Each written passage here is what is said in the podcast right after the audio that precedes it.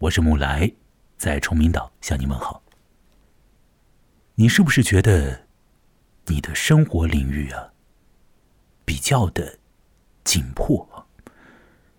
而且呢，在这个小小的世界当中，在这个你不是可以轻轻松松就走得出去的这个小小的生活世界里面呢，你感到你自己和别的人有很多的时候不是那么的理性的，而且。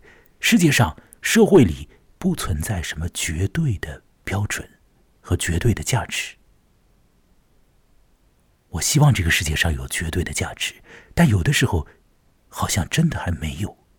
你会不会有如此的感觉？如果你活在一个这样的这个氛围里面，这样的一个状况底下，那么可以讲，你活在一个荒谬的世界里。在这样的世界里呢，你要不要做一些选择？还是说你选择要去做很多模棱两可的举动，来拖延你的必须做出的选择呢？在这一集里面，我要来说阿尔贝加缪的故事《来客》。那这个故事里头呢，一些的情况会回应刚才我所讲到的那一系列的。这个问题，《啊，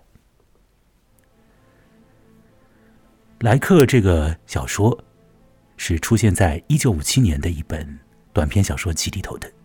那这个集子的名字呢，叫做《流放与王国》。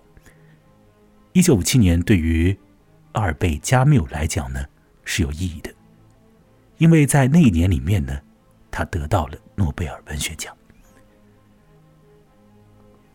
我给来客这个故事呢做了一些关键词的总结，这是我自己列出来的一些关键词了。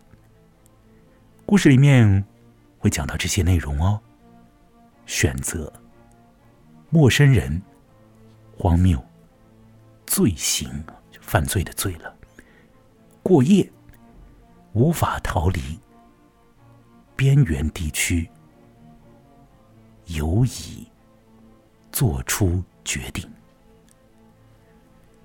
这故事啊，作为一个短篇小说，它在讲述的时候啊，诶，有一个巧妙之处，就是说呢，我的感觉呢是，呃，他制造了一个抛向你的一个陌生的状况，给你一个陌生人，并且把你放在一个陌生的局面里面，在这样的一个状态里呢。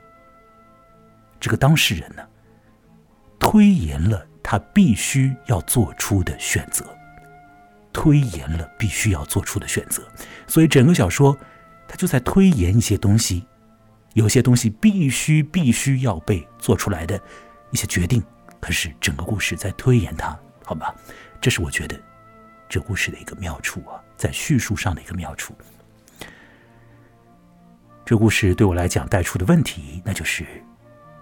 做出荒谬的选择，是否要优于犹豫不决？要优于做出模棱两可的动作？那么接下来，让这个音乐呢再播放大约呃二十多秒的时间，而后我来说说我所归总出来的这个叫做“来客”的故事的大致的情节。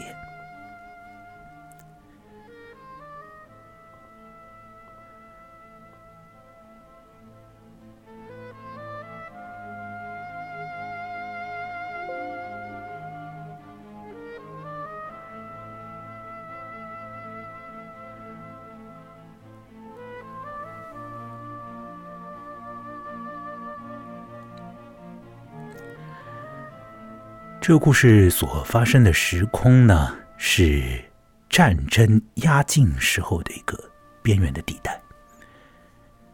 呃，那个地方就要发生战争了，并且，嗯，肯定不是在某种中心地区啊，是一个边缘地区。那么在那里呢，到了十月份的时候，就会下雪，地上就会有积雪了。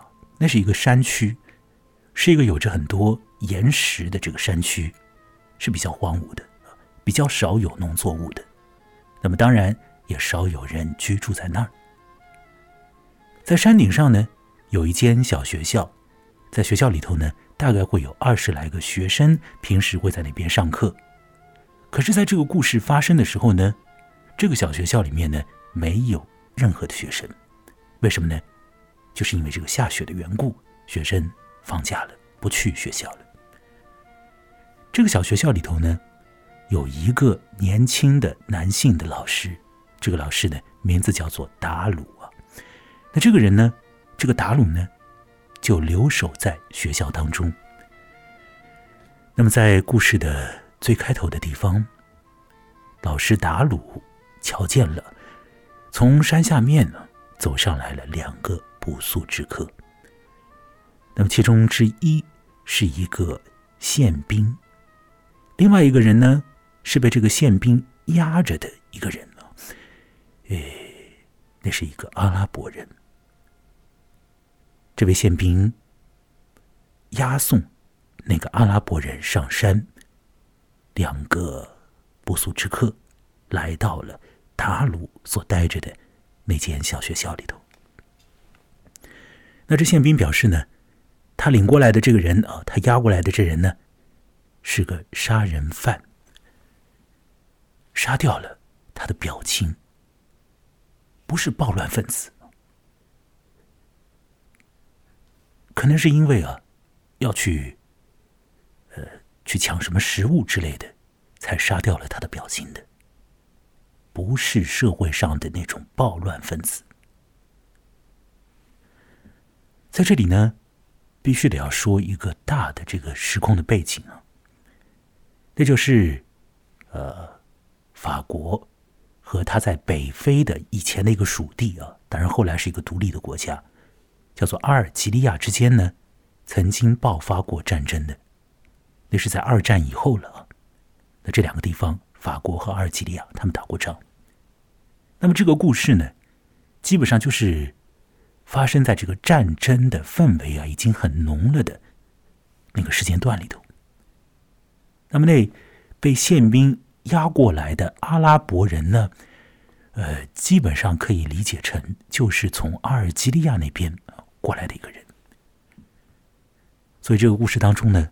肯定的就涉及到了这社会问题啊，涉及到了法国和阿尔及利亚之间的战争。但是，如果，呃，你完全不去想这些，对这种大的时空背景一无所知，而去看这个故事，有没有影响呢？我要说，几乎没有影响。你还是可以很好的把这个来客看下来，而且看的，呃，就是很投入啊。可以把里头的这个信息啊，全部的，就是呃纳入到你的视野里。你不必要有那样的一个大的时空背景的啊，一个知识储备是不必要有的。好，让我继续说下去。这个宪兵介绍完了他押送过来的那个阿拉伯人之后呢，他就对那位老师达鲁呢说了一个请求。由于那是在一个战争气氛很浓的时间里面，所以这位宪兵所提出的请求也其实就是一道命令。那这宪兵讲了什么请求，提了什么样的命令呢？他说要让这个阿拉伯人呢，当天晚上呢，住在达鲁所待的那间小学校里头。然后到了第二天，要请这个达鲁啊，把这个阿拉伯人呢押送到距离那个小学校大概有二十里路的啊二十里路之远的一个监禁站里去。这个宪兵他当天还有别的事情要干，所以他把这个阿拉伯人领上山，那宪兵本人就要下山了。阿拉伯人那天夜里。要住在学校里，第二天要由学校里头的那个老师押送到二十里外的一个监禁站。这是宪兵所交代的一个命令了，提出的一个要求了。好了，达鲁不高兴做这个事情，因为这件事情呢，和他自己的价值观是相悖的。他不高兴押送一个人去什么监禁站。他大概也觉得法国和阿尔及利亚之间的这种紧张的气氛和他自己啊，不见得是有关系的。他也不支持两个地方打架打仗啊，他也不支持。甚至于呢，呃，一天的夜里，和一个根本就不认识的男人睡在同一屋檐下，这样的这种状态，达鲁大概也不太高兴啊，呃，去进入到那种状态里。因为呢，倒不是说塔鲁他就是很讨厌和一个男人一起睡在一间房子里，不是这样，而是呢，一旦做了那个动作之后，好像这里头就有了一种怪怪的友情在，而在这个友情底下，他再把那个人送去监禁站，那就更加让达鲁本人吃不消。所以，总而言之。达鲁不想接受这个阿拉伯人，也不想把他送去监禁站呐。但是呢，那是宪兵的命令，而且宪兵说完就要走，走的时候还留下了一把枪，以供达鲁去使用。宪兵手上呢，起码有两把枪吧，所以他扔了一把出来。那宪兵布置完了就走掉了，而达鲁呢，他就 只能够。和这个阿拉伯人啊，睡在这个学校里头，那么第二天啊，再带这个阿拉伯人离开这个学校，去一个地方。当天夜里头，两个人睡了下来。达鲁思绪不宁，诶，有一个时间呢，他听到啊，这个房门外啊。发出了水声。那个时候，达鲁心里感到快乐啊，为什么呢？因为他觉得，如果这个阿拉伯人啊，趁着夜色，自己溜掉了、逃开了，那就是很好的事情啊。因为这样子一来呢，达鲁本人就不要承担第二天要做的那些事情了，他就不用矛盾了，不用犹疑了，因为这个阿拉伯人他自己逃掉了。可是呢，实际上呢，大概是这个阿拉伯人呢出去小便去了啊。反正呢，过了一会儿啊，这个水声消失啊，阿拉伯人的呼噜声倒是起来了。到了第二天的这个天亮的时候，那达鲁必须得要去做一些事情。他会做出什么样的决定呢？这个地方是很妙的。加缪让达鲁做出了模棱两可的行动。其实，他没有让达鲁做出什么样的确切的决定。听我讲下去。那天呢，达鲁收拾好了行装，准备好了很充分的食物，然后呢，清理了一下学校里面的这些东西。呃他和阿拉伯人走到学校外面，达鲁把学校的门关好。这种阵仗啊，就好像达鲁和那个阿拉伯人啊，两个人都会一去不回了一般。然后呢，这两个男人就从山顶上呢朝下走了。这个学校在山的最高处啊，他们要往下走一点的。到了大概半山腰的这个地方呢，就有一个岔路口。那么达鲁在那个地方呢停下来。对那个阿拉伯人讲啊，这里有一条路啊，会通往监禁站的，会通往监狱。那你可以走这条路啊，到监狱里去啊。二十里外就是监狱。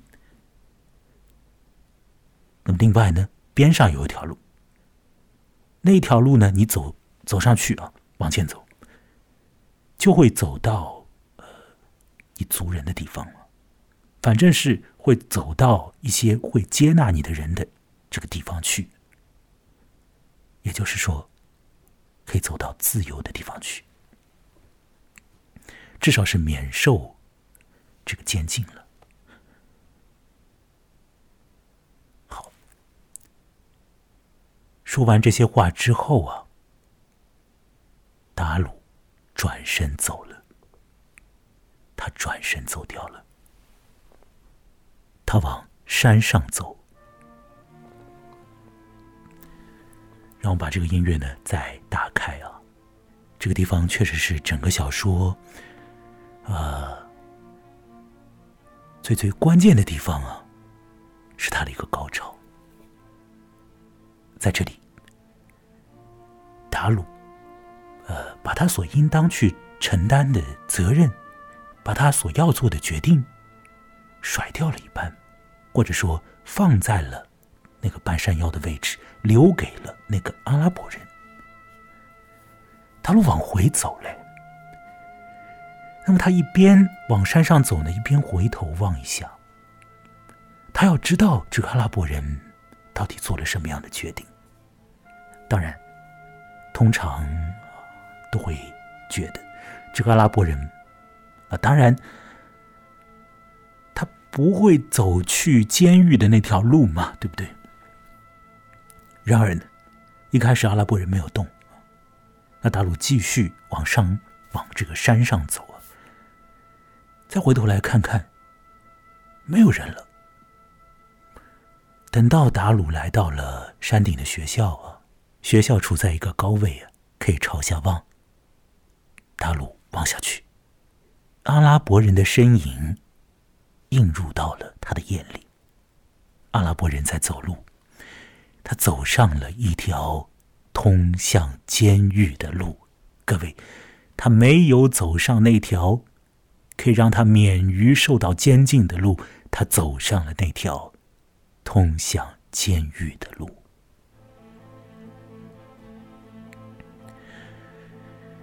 这个地方是整个故事的一个高潮了。回到这个学校里面的达鲁啊，肯定心里头是不安宁的，甚至于呢，好像看到了一些恍惚的东西。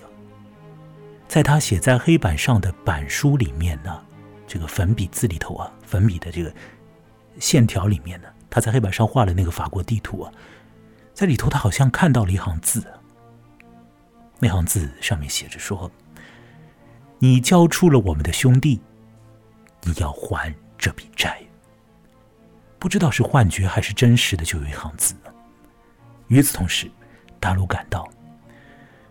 呃，或者说他再一次的感到吧，他觉得他自己是走不出他脚下的这块广阔的荒凉的土地的，他自己是走不出去的，并且在这个位置上，他自己是孤零零。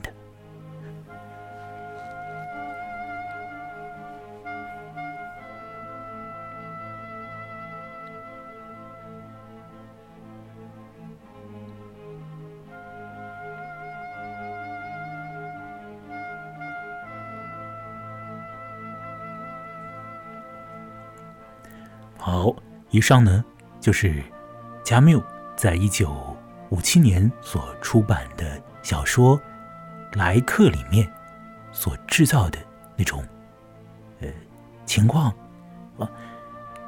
一个老师想要放走一个阿拉伯人，或者说他不想要承担对于这个阿拉伯人的责任啊，他不想要有他和这个阿拉伯人之间的一些关系。同时，这个老师。也不想要对自己的生活好像做出一些选择一般，而那个阿拉伯人选择了去监狱。我要说，加缪的小说呢，是承载他的思想的东西。这句话是什么意思呢？就是说，他写小说呢，不是为了享受啊，不是单纯的为了享受那种说一个故事的时候的那种快感和愉悦。他也不是在说故事的过程中去发展他的一些思想的，也许啊，呃，他大概已经有了一些想法的这个概念之后，然后呢，因为这些想法很难以三言两语的就讲清楚，所以到了必须要用故事来说的这个地步，加缪也会写很多的这种议论式的文章。另外呢，他写故事甚至写剧本，然后把这几样东西啊，我说的故事既有短篇小说，也有比较长一点的小说。那他把这些东西呢都放在一起，让这些东西呢共同的去构建出他的思想来。在莱克这个故事里面呢，老师达鲁一开头就已经被抛在了这个荒地里面了。那那种地方，那种边缘地带，是会让人的意志松换掉的啊！这个地带，我们，我指的是你和我，在听这个节目的你和正在讲话的这个我，我们啊，有可能也被抛入到了一个比较荒芜的现实世界里。这种荒芜的世界里面呢？存在着一些荒谬的东西，这种荒谬指的就是没有一个绝对的东西在啊。在这种荒谬的情景里头，这位老师这个达鲁啊，他仍然应当要鼓起他的精神，然后做出一些决定，对不对呢？那些决定会影响到一个陌生人，也会影响到他自己的生活的，而且影响很大。达鲁可以影响一个陌生人，影响那个阿拉伯人的死活，这是不言而喻的。而他也可以影响他自己，这点呢，在故事里面呢，稍微的要埋的这个深一些，要更加的隐隐然一点。这故事其实，在呃他的前半段里头就已经讲到了，这达鲁呢。他是不喜欢他所处的这个环境的。与此同时，他又觉得他自己肯定无法脱离他所处的这个环境。所以在这一点上，达鲁呢是很矛盾的一个人。他是有点想要离开山上的学校和离开那个山区的，但他又认为自己就是不可能离开那个荒芜的、促狭的、悬空的他所生活的世界的，就是不可能的呀，不可能的。也就是说，让我再说的明白一点，就是说，达鲁会觉得他是没有选择的。让我强调这一点哦，达鲁觉得他是没有选择的。他不是要放弃什么选择，是他根本没得选的。可是实质上呢，各位不见得。好，那个阿拉伯人呢？那个杀了他的表亲的阿拉伯人呢？那个被宪兵押上来的阿拉伯人呢？他有没有选择呢？他当然有选择啊！他选择另一条路的话，他就不会走向监狱啊。他也好像放弃了他的选择，哎，他不要选了啊，去监狱就去监狱吧，是这样吗？不是的，他处在一个没有人影响他的一个位置上，全然独立的做了一个决定，然后让这个决定推演出一个行动，他就去做那个行动了，他就走向那个监狱了。阿拉伯人选择走向监狱。他不是没得选择，他也不是放弃选择，各位，他是选择了走向监狱。所以我的这个在这个地方的理解是，达鲁认为自己是没有选择的，而这个阿拉伯人他选择走向了监狱。好，这是一个很大的一个反差。那么我们很难理解，这个阿拉伯人他怎么就要去监狱呢？这个选择多么的不明智，多么的不理性啊，多么的蠢呐！他疯掉了，阿拉伯人，是吗？有的人会讲啊，阿拉伯人呢已经杀人了啊，所以呢，他大概良心发现呢，他要去监狱了，或者说呢，就算他回到了他的老家，他老家里的人也要报复他的，他也没地方去了，那就不如去监狱好了，否则都要去流浪了嘛，对吧？去监狱吧，有可能也死不了啊，可以有温饱。如果这样想，就太蠢了，这个小说就没有意思了。这就肯定不是加缪写的了。不是这样的，这个阿拉伯人，他就是选择要去监狱，而且呢，这种选择呢，哎，他真的就是不太理性。进一步说，他真就是一个荒谬的选择。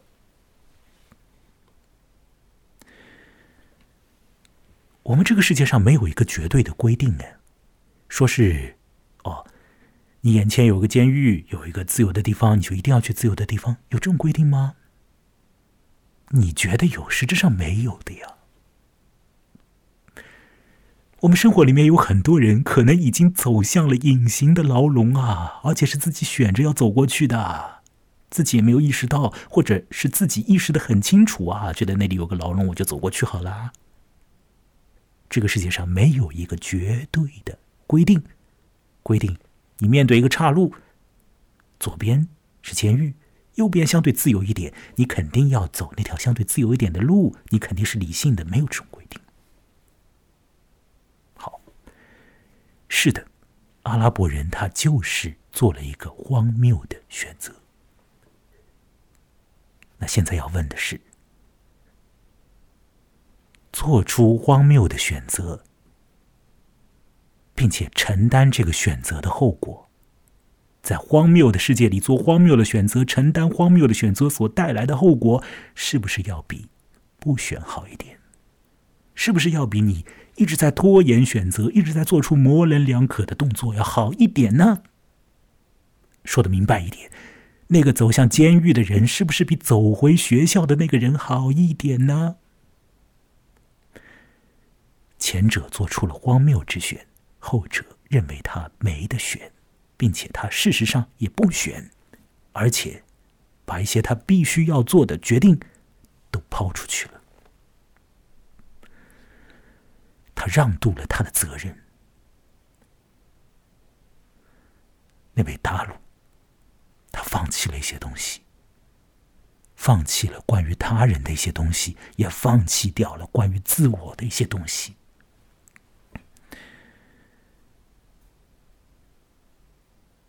做出荒谬的选择，是不是比不要选要来的好一点？这个问题在二十世纪的中期被提出来喽。到了现在呢，它的余响已经很弱很弱，但依然发人深省。在看来客的时候，我想到了以上这些。录音时间是二零二零年最后一天，十二月三十一日。我的这个节目，来和大家一起探索和讨论故事、小说和文学。这次说到这里，我在上海的崇明岛上，祝各位有一个美好的一年。二零二一年见，再会。